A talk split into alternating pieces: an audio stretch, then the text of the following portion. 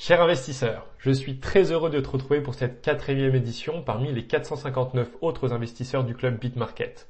Dans cette édition, je vais te transmettre 5 clés méthodologiques pour analyser une crypto-monnaie sur le plan fondamental afin de mesurer son potentiel de croissance. Les clés numéro 2 et 3 étant les clés les plus importantes de ce procédé méthodologique. Tu retrouveras dans la newsletter des liens pour aller vers d'autres euh, newsletters que j'ai écrites, notamment les bases des crypto-monnaies et de la blockchain, les stratégies d'investissement en crypto et en bourse, les stratégies d'investissement en immobilier avec et sans crypto, et aussi tu retrouveras mon compte Instagram sur lequel je publie quotidiennement du contenu sur les crypto-monnaies. Donc au sommaire, on verra dans une première partie l'équipe du projet, qui est la première clé d'analyse. En deuxième partie, on verra le projet en tant que tel. Troisième partie, on verra le tokenomics et la market cap. En quatrième, la roadmap. Et en cinquième, les réseaux sociaux et le marketing.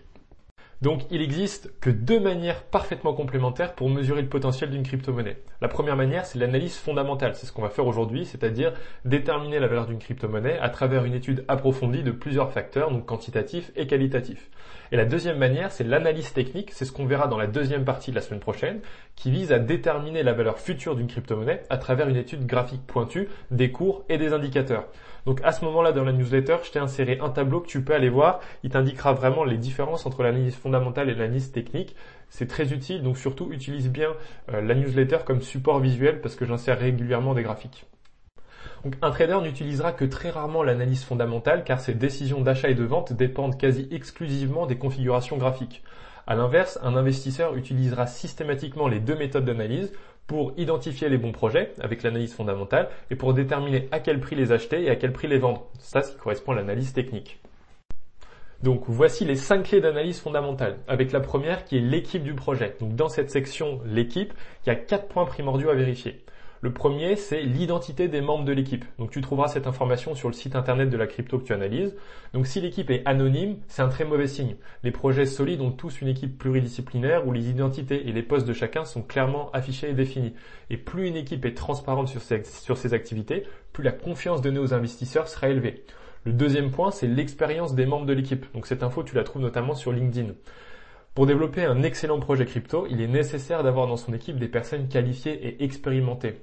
Donc il est pertinent de regarder si parmi l'équipe, certains ont déjà travaillé sur d'autres projets crypto ou d'autres projets blockchain et regarder où en sont ces projets aujourd'hui. Est-ce que ce sont des projets qui sont avérés être des succès ou est-ce que ces projets sont complètement à l'arrêt et sont morts aujourd'hui? Le troisième point, c'est les références des dirigeants. Tu trouveras aussi cette info sur LinkedIn. D'où viennent les dirigeants et fondateurs du projet Est-ce qu'ils ont déjà créé des projets crypto à succès? Donc connaître l'historique entrepreneurial et ou professionnel des personnes à la tête des projets crypto, ça peut être un vrai indice annonciateur de la réussite ou de l'échec du projet. Et enfin, le quatrième point sur l'équipe, c'est le réseau de partenaires, d'investisseurs privés et de fonds d'investissement qui soutiennent le projet. Alors cette info, tu la trouveras notamment sur le site internet de la crypto et sur celui des partenaires également. Donc les acteurs financiers qui encadrent le projet, est-ce qu'ils sont sérieux et est-ce qu'ils sont fiables? Il suffit de regarder dans quoi tous ces fonds d'investissement ont investi auparavant, donc dans les derniers mois, et d'analyser l'évolution du prix des projets depuis qu'ils ont pris des participations dans ces projets. Et je reviendrai un peu plus en détail sur ce point dans la suite. La deuxième clé d'analyse fondamentale, c'est le projet en tant que tel. Donc dans cette section-là, là, on a sept points primordiaux à vérifier. Le premier, c'est le white paper. Donc c'est un document qui est disponible sur le site internet de la crypto que tu analyses. Donc ce document, c'est l'équivalent du business plan pour les entreprises traditionnelles et il indique tous les éléments fondateurs du projet, donc les objectifs, la technologie, la solution développée, aux problèmes identifiés, euh, qui est l'équipe, le taux tokenomics, pardon, et, et toutes ces infos-là. Donc le white paper, il doit être complet, il doit être détaillé, il est souvent schématisé. Donc si tu tombes sur un document qui est très succinct de quelques pages, déjà c'est pas un bon signe. Le deuxième point dans le projet, c'est que le projet apporte une réelle solution à un problème identifié sur la blockchain ou alors c'est un concept novateur et disruptif à forte valeur ajoutée. Cette info, tu la trouves aussi dans le white paper. Et c'est nécessaire de comprendre quelle est la mission du projet derrière ces crypto-monnaies. À quoi sert cette crypto-monnaie et en quoi cette technologie peut avoir une large adoption lui permettant d'avoir une croissance élevée? C'est vraiment fondamental de comprendre ça le troisième point, c'est existe-t-il des concurrents qui ont développé une solution semblable Et si oui, en quoi cette crypto se différencie et a le potentiel de prendre beaucoup de parts de marché? Donc par exemple, chaque plateforme d'échange de crypto-monnaies comme Binance ou KuCoin a créé une crypto adossée à sa plateforme, comme le BNB pour Binance ou le KCS pour KuCoin. Donc quel est l'intérêt de posséder ces cryptos? Eh bien pour obtenir des frais de transaction réduits. Mais certaines plateformes offrent d'autres avantages que cela. Par exemple, Binance a créé une carte bleue qui permet de payer ses dépenses quotidiennes comme son pain ou ses courses avec ses cryptos. Donc au moment où tu utilises ta carte, il y a une conversion automatique de tes cryptos en euros au moment du paiement. Et donc Binance, plus tu possèdes une quantité élevée de leur crypto qui s'appelle le BNB, plus tu peux obtenir un pourcentage élevé de cashback sur tes achats qui peut aller jusqu'à 8%. Donc par exemple, si tu achètes pour 100 euros de course, si tu possèdes la quantité euh, suffisante pour avoir 8% de cashback, tu vas toucher 8% de cashback, donc tu vas toucher 8 euros sur tes 100 euros qui vont te rétrocéder en BNB. Donc ça, c'est un avantage supplémentaire. Donc il est important de comprendre en quoi les cryptos d'une même catégorie se différencient pour mesurer en fait leur utilité et leur utilité, elle est proportionnelle à leur potentiel de croissance. Le quatrième point, c'est est-ce que le projet a été audité? Et si oui, est-ce que les, vulnérabilités qui ont été identifiées dans l'audit, donc c'est-à-dire qui sont dans le code informatique du projet, est-ce qu'elles ont été corrigées?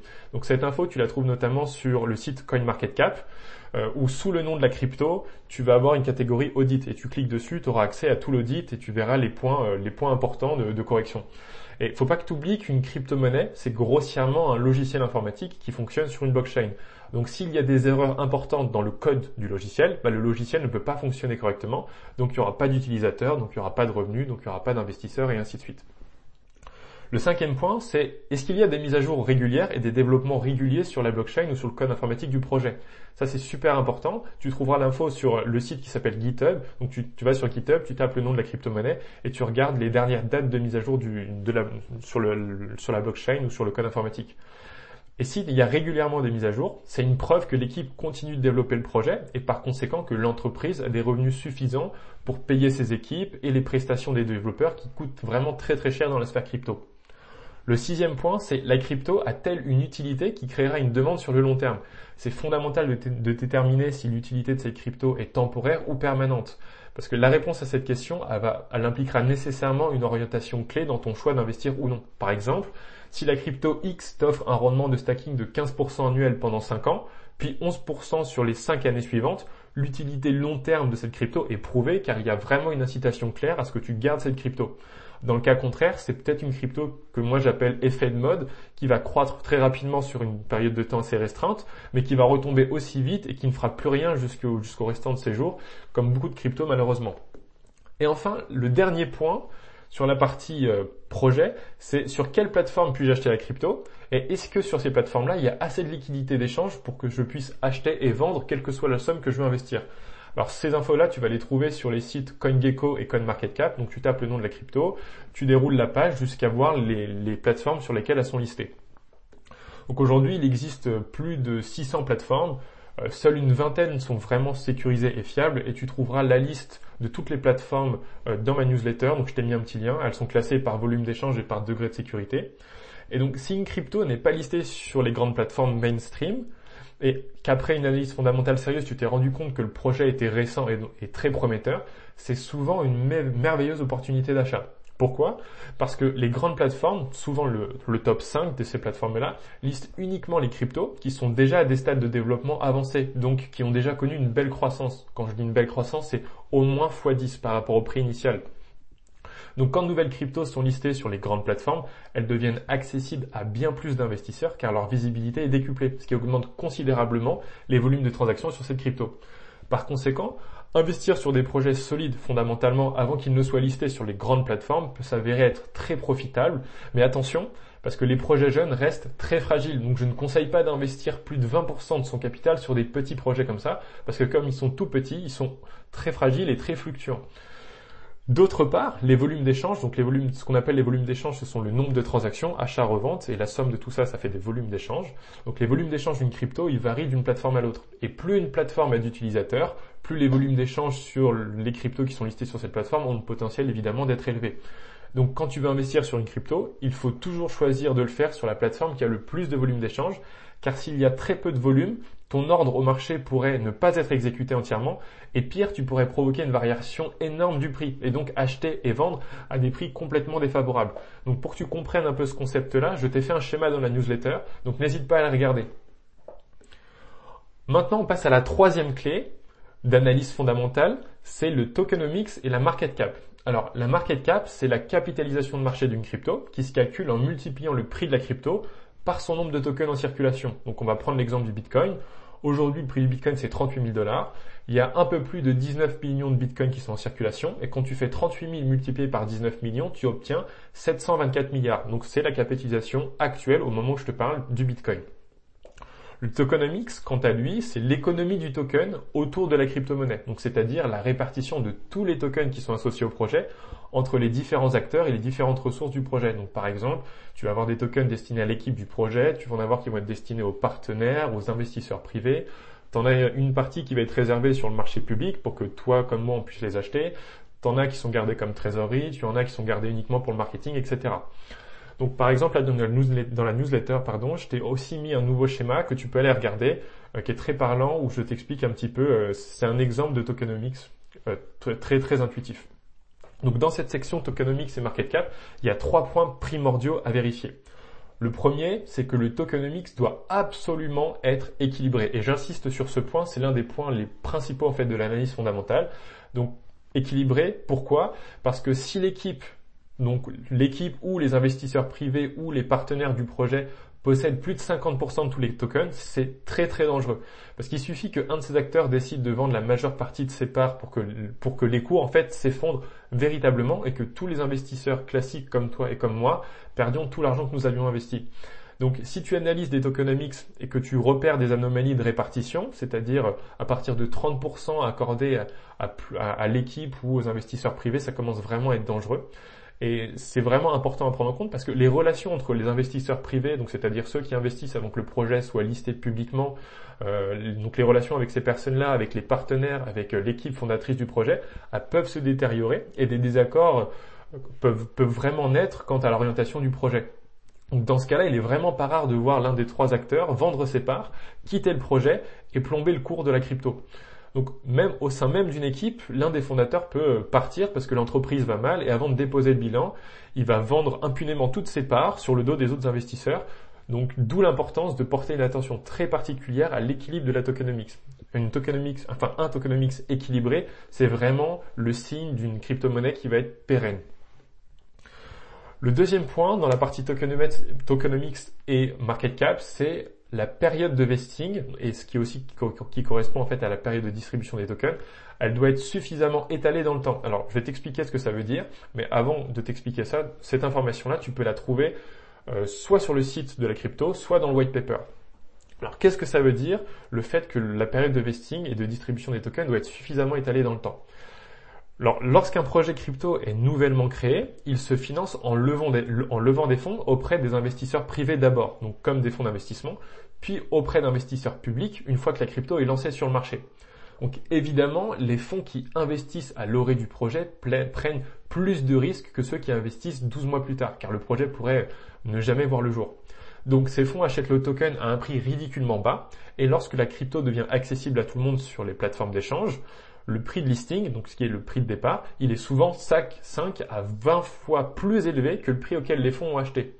Donc par conséquent, une période de vesting a été créée pour empêcher les premiers investisseurs du projet, qu'on appelle les seeds ou les privates, de vendre leurs tokens au moment de la mise sur le marché, parce qu'étant donné qu'ils possèdent beaucoup de tokens et qu'ils réalisent un gain latent de 5 à 20 fois leur mise initiale, ils seraient vraiment tentés de vendre leur crypto et d'encaisser leurs bénéfices, mais en le faisant, ils tueraient complètement sur le champ les cours de la crypto qui s'effondreraient. Donc la période de vesting, elle signifie que les tokens des premiers investisseurs sont bloqués pendant une période déterminée et ils reçoivent progressivement leurs tokens et un pourcentage de leurs tokens à intervalles de temps réguliers. Donc je te donne un exemple d'un bon vesting. Ce serait par exemple tous les six mois à partir de la date de mise sur le marché public, 10% des tokens seront distribués aux seed et private investors. Un autre exemple, qui celui-ci par contre est en très mauvais vesting, c'est dès le listing public, 50% des tokens seront distribués aux investisseurs, euh, aux seed et aux private, et tous les mois suivants, 10% du reste vont être libérés. Quand tu vois un, tokenomics comme ça avec une, une, une, vesting période qui est aussi courte que celle-ci, il faut vraiment fuir ces projets car les cours vont s'écrouler et il n'y aura jamais suffisamment d'acheteurs pour soutenir le prix. En revanche, sur les bons projets, il est intéressant de connaître la période de distribution des tokens pour racheter des parts à ce moment-là, car tu l'auras compris, les parts distribuées sont systématiquement vendues par leurs propriétaires, ce qui fait légèrement baisser les cours sur une période de temps assez courte et ce qui offre une véritable belle opportunité, belle opportunité d'achat pardon, à ceux qui le savent. Le troisième point maintenant, c'est que le nombre de tokens en circulation et le nombre total de tokens créés doivent être visibles et accessibles. Alors cette info, tu la trouves sur les sites CoinMarketCap et CoinGecko. Alors le nombre de tokens en circulation multiplié par le prix de la crypto, ça permet de calculer la market cap. On l'a vu juste un peu, ah, juste un peu avant. Et la market cap, elle, elle nous indique la croissance potentielle de la crypto. Alors comment c'est possible? Alors pour que le prix d'une crypto double, il faut que sa capitalisation de marché double également. Donc si la crypto X pèse 100 milliards de dollars de capitalisation et que tu prévois de faire x5 sur cet investissement en 6 mois, ça veut dire que 400 milliards seraient investis sur cette crypto en 6 mois, sachant que le Bitcoin pèse actuellement 724 milliards. Donc c'est absolument pas réaliste. En revanche, si la crypto Y pèse 100 millions de dollars de capitalisation et que tu prévois de faire x5 sur cet investissement en 6 mois, ça veut dire que 400 millions vont être investis sur cette crypto en 6 mois, ce qui amènerait la capitalisation de marché à 500 millions. C'est bien plus réaliste, sachant qu'aujourd'hui, plus de 110 cryptos parmi les 13 000 qui existent pèsent plus de 500 millions de dollars de capitalisation. Donc, euh, et en plus, dans des périodes de forte croissance, c'est ce qu'on appelle en crypto la alt season. Il y a certaines cryptos qui font x5 euh, voire plus en moins d'un mois. Donc x5 en 6 mois, ça reste raisonnable quand on est dans un marché haussier en crypto. Ensuite, en comparant la capitalisation de marché de la crypto qu'on analyse avec celle de crypto concurrentes, on peut mesurer la différence et estimer le potentiel de croissance. Ça veut, ça veut pas dire que c'est une promesse de résultat identique. Attention, c'est pas la même chose. Mais ça t'indique un potentiel. Et enfin, la différence entre la market cap et la fully diluted market cap, c'est-à-dire la fully diluted market cap, c'est euh, la market cap si tous les tokens étaient en circulation aujourd'hui maintenant. Et ben, la différence entre la market cap et donc la fully diluted market cap, elle doit pas être trop grande, elle doit pas être trop importante. Et l'idéal, c'est que la différence entre les deux, donc la fully diluted market cap, elle soit pas quatre fois supérieure à la market cap. Parce que si c'était le cas, ce serait dangereux, parce qu'avoir un écart aussi important entre ces deux métriques-là, ça signifie que beaucoup de tokens n'ont pas encore été distribués sur le marché, et lorsqu'ils le seront, ça créera une forte pression vendeuse qui freinera la croissance du prix de la, de la crypto. La quatrième clé d'analyse fondamentale, c'est la roadmap. Alors la roadmap, c'est un planning trimestriel où figurent tous les éléments à développer et toutes les actions à réaliser pour mener le projet jusqu'aux objectifs fixés. Donc c'est un document à regarder avec attention pour comprendre dans quelle direction le projet souhaite se développer. Donc dans cette section roadmap, on a deux points primordiaux à vérifier. Le premier, c'est que la roadmap, elle doit paraître réaliste et pertinente. Donc la roadmap, tu la trouves sur le site internet de la crypto ou dans le white paper. Et si l'ambition est démesurée et surtout non cohérente avec les ressources humaines et financières du projet, c'est probablement un projet qui ne survivra pas longtemps.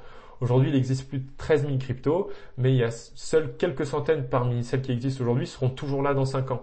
Et entre-temps, il y aura évidemment d'autres projets novateurs qui, qui, ont, qui naîtront et qui réaliseront des performances incroyables, mais la majeure partie d'entre elles ont une espérance de vie limitée, d'où l'importance de prendre le temps de faire des recherches avisées et de comprendre ce sur quoi tu investis. La deuxième étape de la partie roadmap, c'est chaque étape de la roadmap a-t-elle été atteinte avec succès à chaque trimestre précédent. Donc ça, tu vas notamment trouver cette information sur Twitter ou sur le Telegram de la crypto. Et si l'équipe délivre régulièrement les produits, les infrastructures et atteint tous les objectifs qu'elle s'est fixés dans la roadmap, donc tous les objectifs euh, atteints, tous les objectifs ont été atteints lors des trimestres précédents, sans trop de retard, tout est à peu près tenu dans les délais c'est un excellent signe que le projet se développe au rythme prévu. Et garde bien à l'esprit qu'un projet continue à se développer uniquement s'il a des utilisateurs, donc des revenus. Parce que sans revenus, il est impossible de poursuivre le développement, parce que ça veut dire que tu n'as plus de ressources pour payer les salaires de l'équipe.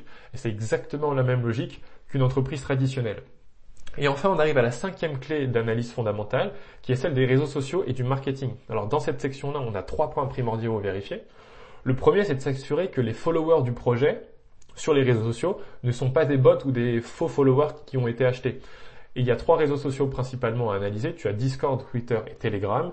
Et en fait, il suffit de regarder le ratio entre le nombre de followers et le nombre d'interactions sur chacun des posts.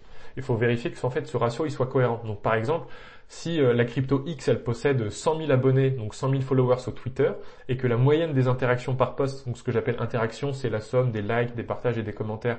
Donc la moyenne des interactions elle est de 100, alors que tu as 100 000 abonnés, c'est-à-dire que tu as un ratio d'engagement qui est de 0,1%. Donc c'est très très faible, et donc là c'est un très mauvais signe.